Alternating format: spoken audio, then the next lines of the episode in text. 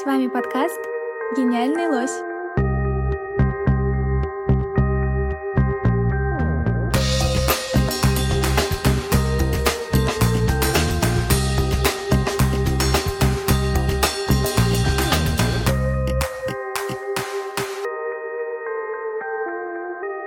Всем привет, это подкаст «Гениальный лось» и я Ася.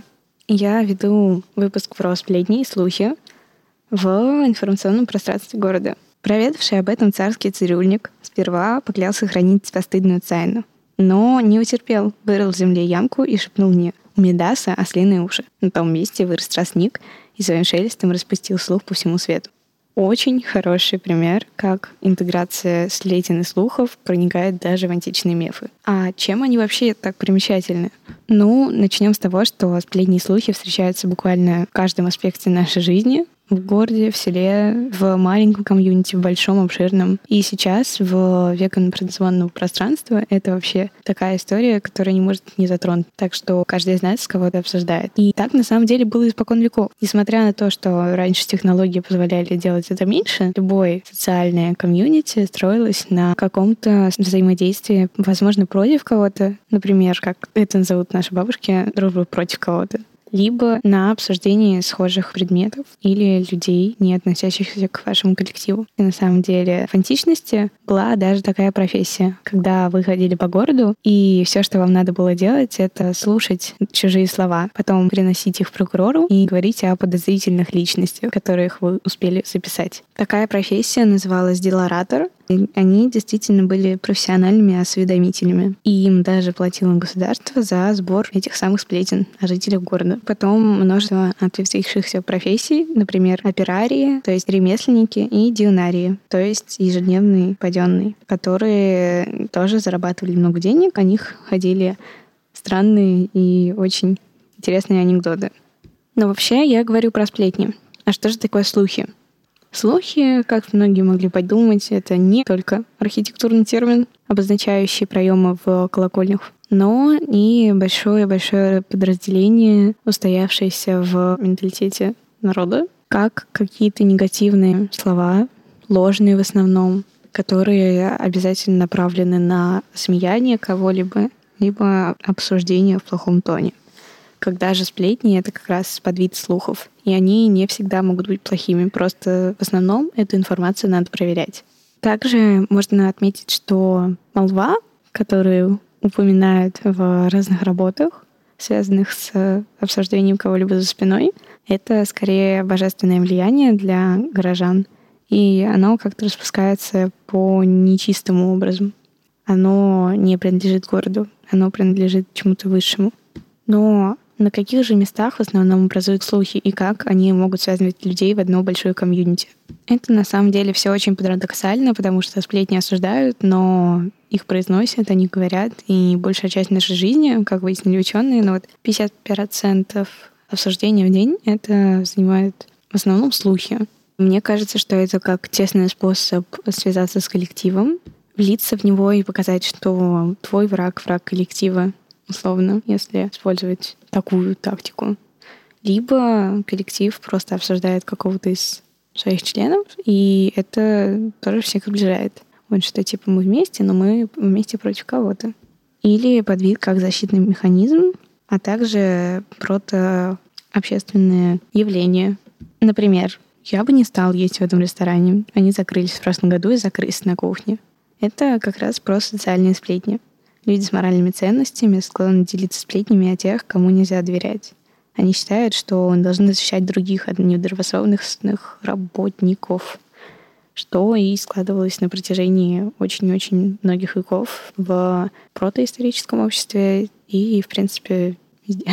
И, как сказал Бертрам Рассел, никто не сплечничает о тайных добродетелях других людей. То есть в основном это все-таки злые новости, язвительные, которые показывают твой статус, и ты как бы хочешь улучшить восприятие себя в глазах коллег тем, что ты кого-то выставляешь плохим. Это не я, это он. Плюс привлечение интереса. Но иногда сплетни могут быть просто тупым обсуждением за кофе, когда не о чем поговорить, и вы знаете одного общего знакомого. Например, они могут носить вполне нейтральный характер. Но если же смотреть на исторический аспект всего действия, то очень часто можно встретить приспособления для защиты от сплетен в Средневековье, для наказания условно.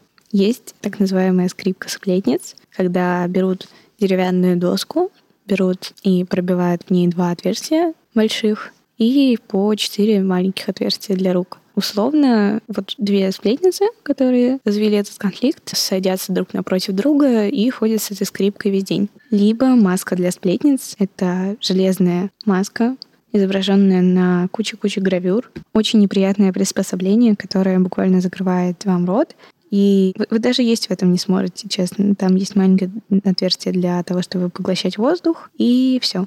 Это действительно использовалось как наказание при судебных процессах. Также можно поговорить про людей, которые в основном были разносчиками этих самых сплетен, про персонификацию сплетен в странниках, купцах и приезжих людях. Они всегда что-то знают, приносят какие-то вести, неизвестные во всем городе, которые распространяются на огромное комьюнити людей.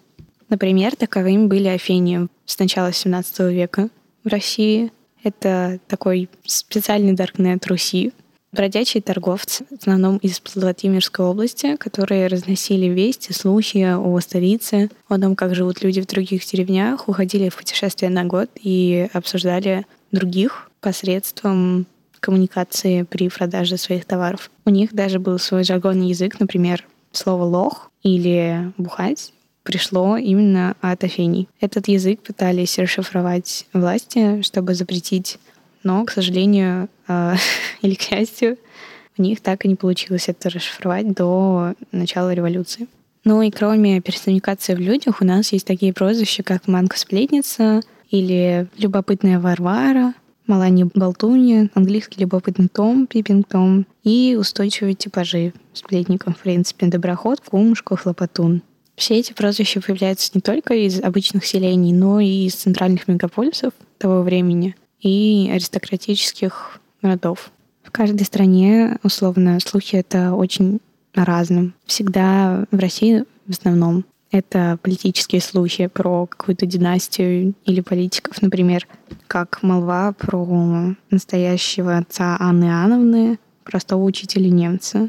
Поэтому она, допустим, Анютка-поганка или кривотолки Екатерине II, после которых был издан манифест о запрете сплетен слухов. После прихода власти Екатерины II в 1763 году она как раз создает этот самый манифест, запрещающий произнесение необдуманных речей, нарушающих общественное спокойствие, или указ о воспрещении непристойных рассуждений и толков по делам до правительства относящихся. И часто вот эта вот вспышка сплетен, она в основном связано с каким-то историческим коллапсом, например, как вот бунт дворцовых переворотов Екатерины II, либо же Вторая мировая в СССР, когда появляются все эти агитационные плакаты, рассказывающие о том, что телефонный болтун — пособник фашистского шпиона. Например, даже у Самуила Маршака есть такое стихотворение с 41 года о болтунах. Болтуны всегда вредны, слушать их не надо, но сейчас в огне войны болтуны и шептуны нам вреднее яда — и это было, правда, так, потому что в информационном голоде и в такой страшной ситуации всегда хочется что-нибудь обсуждать.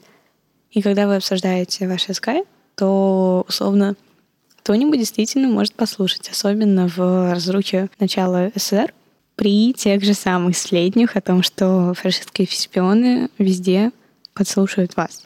И такие карикатуры на тему болтунов мы можем увидеть почти везде в 1941 году. Но, как можно заметить, история слухов — это не только информационное пространство России, но и салоны и кабаки Англии и Франции. С появлением аристократических обществ вообще нужно что-то было обсуждать. И людей, которые умели искусственно обсуждать погоду и окружение в виде деревьев, дома, архитектуру, было не так уж и много. Следовательно, появляется такое понятие, как small talk — на просторе 18-19 века это было очень популярное название, характеризующее светскую болтовню между представителями аристократии. И вот в Англии и Франции, в англоязычных странах, условно, это часто было обсуждение каких-то знатных персон, либо приютов, потому что как мы знаем, что обычная рутина аристократа в Англии и Франции не особо разнообразилась. И чтобы хоть как-то показать свое стремление к благодетели, аристократия, она э, стремилась в приюты, отдавала им деньги, и это был такой парк развлечений, как будто бы слухи и сплетни, которые исходят из вот этих детских домов, можно было рассказывать на смолтоках в салонах, в которых вы собираетесь. Вообще, образ святой сплетницы, старшенцы в костюме дамы благотворительницы вывел Чехов в рассказе «Ряженые». Благотворительность она любит, ибо нигде нельзя так много с таким вкусом судачить, перебирать косточки в ближних, где вылить и вылезать сухой воды, как на почве благотворительности. Сейчас это напоминает какой-нибудь Doom 2 или шоу на выживание, как Форт Боярд в наших реалиях. Но сплетни же не могли быть просто пустыми разговорами. Так что для них существовали специальные приспособления. Например, древнегреческие шифровальные палки-скиталы, славянские оборонительные сооружения с тайными комнатами, слухами, как раз о том, о чем я говорила в начале подкаста, или прославленные Эвидорпс, деревянные резные фигуры в дворце Генриха VIII, встроенные в нависающие края потолочных балок. Они как раз и служили предупреждением для сплетников и буквальным воплощением поговорки «у стен есть уши». Вообще слово происходит из такого водостока, который течет по трубам с крыши и преобразовывается уже в такое приспособление для подслушивания. Ну и в живописи мы часто встречаем служанок, которые подслушивают, каких-то ряженых обормотов, злословников и таких вот негативных персон, связанных со сплетнями. То есть всегда это что-то недоброкачественное, при том, что обществом часто одобряется и нормализуется. Но говорится, что вот слухи — это плохо. Но мы их распускаем. Или, например, то, как места для сплетен перемещаются из салонов, ресторанов и званых ужинов балов. Это все перемещается в советском пространстве, в курилки, столовки, дворовые лавочки, доминошными доминошные столы. Но еще это все формулируется в одном домашнем телефоне для всех жителей дома, который создает идеальную среду для сплетничества. Ты стоишь ты в очереди условно в телефонную будку и думаешь, угу, что-то он не то сказал. Вот такой вот у меня сосед. И начинаешь разговаривать и судачить об этом с кем-то другим. Также появляется указ 41 года Президиума Верховного Совета СССР от 6 июля об ответственности за распространение в военное время ложных слухов, возбуждающих тревогу среди населения. Ну, это было. Это, возможно, будет. Можно о чем-нибудь еще подумать. А также появляются аббревиатуры ОДС, одна дама сказала, и ОГГ, одна гражданка говорила. После войны наступает постсоветское пространство железного занавеса, когда информационный голод в 50-х годах исправно предоставляет детективные легенды об отравлении Ленина стрелой с ядом Курара, макробические истории о повадках Дзержинского и кутежах Берии, жуткие рассказы о нарочно организованных голоде на юге страны. Искусственная изоляция СССР от Европы неизбежно приводит к тому, что вести о загорной го... что вести о кто-нибудь научите меня говорить слово «забугорный». Ладно? Ура! Вести о забугорной жизни тоже доходили до наших сограждан, главным образом в виде слухов пугалок, жупелов и тому подобных слов. То есть в этом и прикол явления того, что все, что не наше, все неизведанное, непонятное, страшное и плохое. Отравленные жвачки, джинсы с биологическим оружием и тому подобные вещи. Например, как распространенные злыми американцами, англичанами колорадские жуки на полях и огородах наших граждан. А уже в 90-е это скорее товарные дефицит и предрассудки о гамбургерах с червяками, ржавой кока-коле, вызывающие рак банды, продукты из человеческого жира, маньяках-вредителях, вкладывающих бритвы в конфеты и впрыскивающих яд в яблоки. И вот такие байки ходят на просторах постсоветских в 90-е годы. А потом дело доходит до целой профессии, посвященной сплетничеству и его изучению. Вообще такая часть как э, изучение сплетничества, часть жизни общества, появляется уже в конце или первой трети XIX века, которая называется руморология. Все верно. И вот сейчас можно даже увидеть памятники сплетни, установленные в американском Нью-Джерси, немецком Зинфликте и т.д. Но слухи и сплетни в других городах то вырезать надо. Сейчас, например, на самом деле во Франции 17-19 века был слух про то, что аристократы едят детей для поправления своего здоровья на улицах. Они просто берут вот и принимают кровавые ванны из крови сироток. Получается, что так. И это было страшно. И этот слух всплывал, типа, вот 30 лет прошло спустя, и он опять начинает оживать. Так что слухи умеют свойство умирать и возрождаться заново. Либо история про апостола Иоанна, который умер вот за, за несколько сотен лет до того, как Данте писал Божественную комедию, и во времена Данте пошел слух про то, что вот создатель апокалипсиса, он а, вознесся на небо ну, составленным телом. То есть все как бы были просто летающими сферами, а в него можно было смотреться. И Данте в своей божественной комедии как раз пишет, а, что всматривается в сияние Иоанна, чтобы видеть то, чего искать напрасно. И доверяет этим самым слухам, несмотря на то, что он вообще-то находится в раю.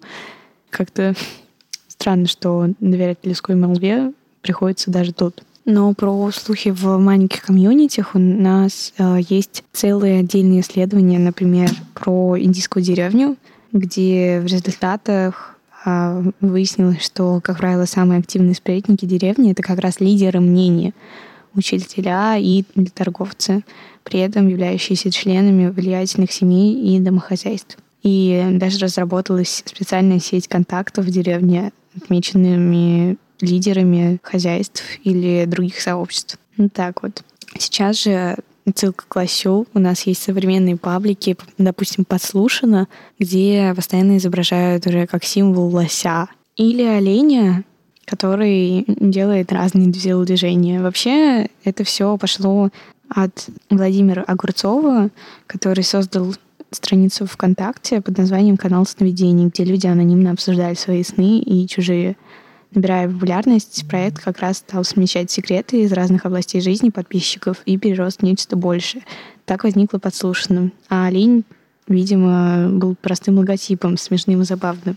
Либо же ну, относил нас к тому, что оленями часто называют людей, которые разоблачают каких-либо других своих друзей, родственников. И вообще это как оскорбительное прозвище, условно в нашем менталитете. И вообще, на самом деле, про паблики есть также прекрасный случай, которые просто ходят по улицам Москвы и наклеивают наклейки с э, фразами других людей. У них есть целые огромные каналы, и они довольно интересны другим людям. Казалось бы, клеишь наклейку с рандомными фразами, а у тебя уже огромная аудитория. Также есть всякие теории на Ютубе, но это уже прям как просто обсуждение легенды, мифы нашего городка. А насчет влияния сплетни на здоровье, так это вообще отдельная тема. Есть прекрасный такой биолог Робин Денбар, который написал целую книгу про коспинг, то есть ну, сплетничество, где он утверждает, что сплетни несут новую массовую информацию для человека и как таковые имеют важное социальное значение, а также обучают человека новым навыкам, приобретение знакомств, социализации и тому подобным вещам. И вообще сплетни — это часто неплохо, потому что ученые считают, что мы таким образом вымещаем свою агрессию и ну, опустошаемся. При этом этого всегда не хватает, и это как наркотик такой, как сахар или, не знаю, там, чай. В моем случае кофе. Но есть и способы отразить сплетни и сойти на другую тему в общении с кем-то, кто хочет кого-то обсудить. Например, есть прием, который называется отражение. Я вычитала это.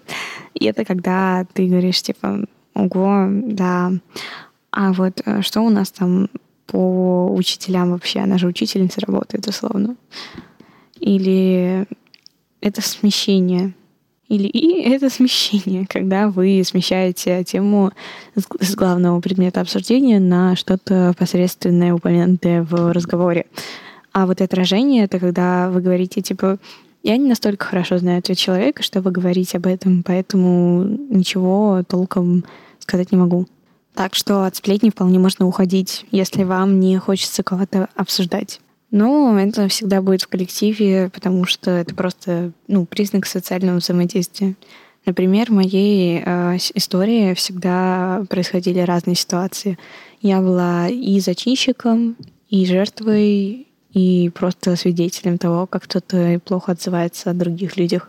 И из каждой позиции можно вытащить что-то свое, полезное для опыта, информацию какую-то, которую нельзя распространять условно, либо ты возьмешь ее на прицел, чего по моральным соображениям делать, конечно же, не стоит. Но для меня это всегда был какой-то ритм, придающий твоей компании, городу определенное значение, и какая-то ядовитая частичка социализации, при этом очень интересная и заманивающая, как будто тизер для какого-нибудь хоррор-фильма. Но для себя, если мне неприятно о ком-то говорить, я всегда использую вот этот вот прием отражения или смещаю тему. Вообще не бойтесь говорить и не бойтесь отталкивать людей, которые хотят внушить вам свою точку зрения по поводу человека. А главное, всегда проверяйте информацию. С вами была Асимова, подкаст «Гениальный лось». Желаю вам пообсуждать этот выпуск со своими друзьями. Я готова к любому ключу. Всем плотного вечера. А в следующем выпуске про метро.